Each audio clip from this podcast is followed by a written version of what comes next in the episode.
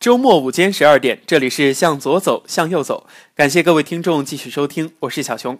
好，接下来的时间里，我们一起来分享本周值得关注的城市声音。马上来听新闻面孔里的声音。今天的第一张新闻面孔，我们来说说高校里的残疾考生。这两天媒体都在关注东北师范大学一位盲人考生王宠申请住校被拒绝，一时之间让大家开始关注高校对残疾学生的接纳程度。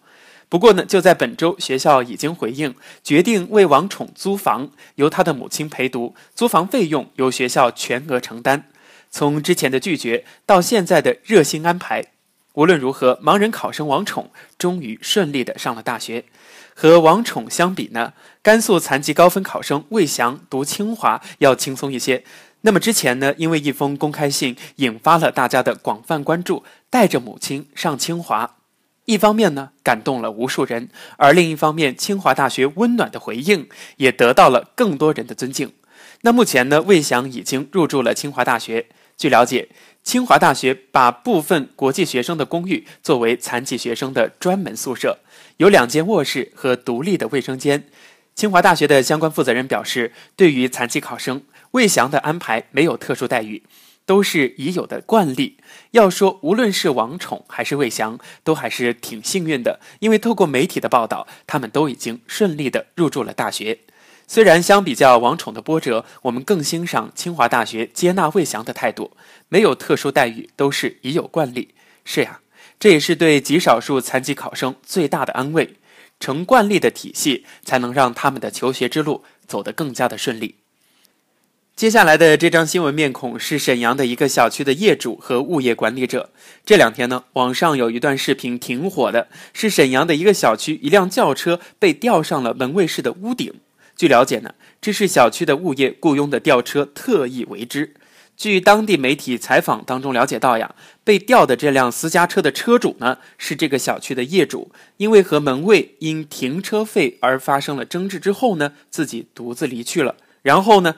就把车停在了小区的出口，而后小区的其他的业主就遭殃了，很多的车主啊都没法将自己的车开出门都找到物业，物业的压力也是够大，可是谁也没有料想到解决问题的方法更加的奇葩，居然是雇来了吊车，直接把这辆车吊上了屋顶。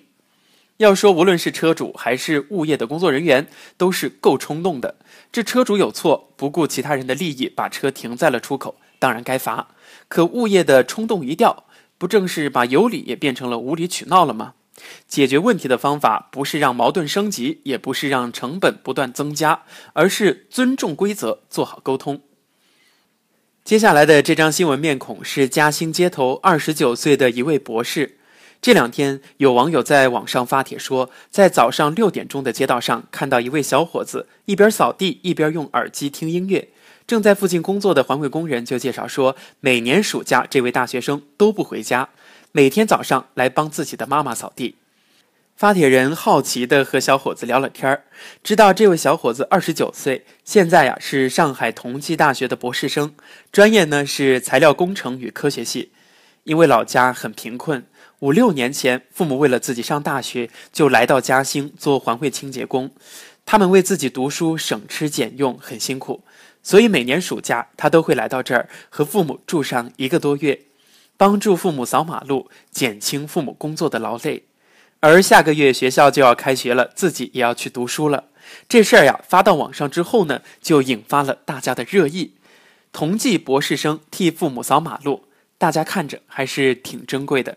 事件的主角二十九岁的博士小钱，现在呢也接受了媒体的采访，他表示呀。这其实是自己作为儿子应该做的，保洁员也是一份值得尊重的工作，跟学历没什么关系。要给这位博士生点个赞，值得佩服和欣赏的就是他身上的这一份坦然。家境并没有影响他看世界的眼光，自信又坦然，这才是知识的价值。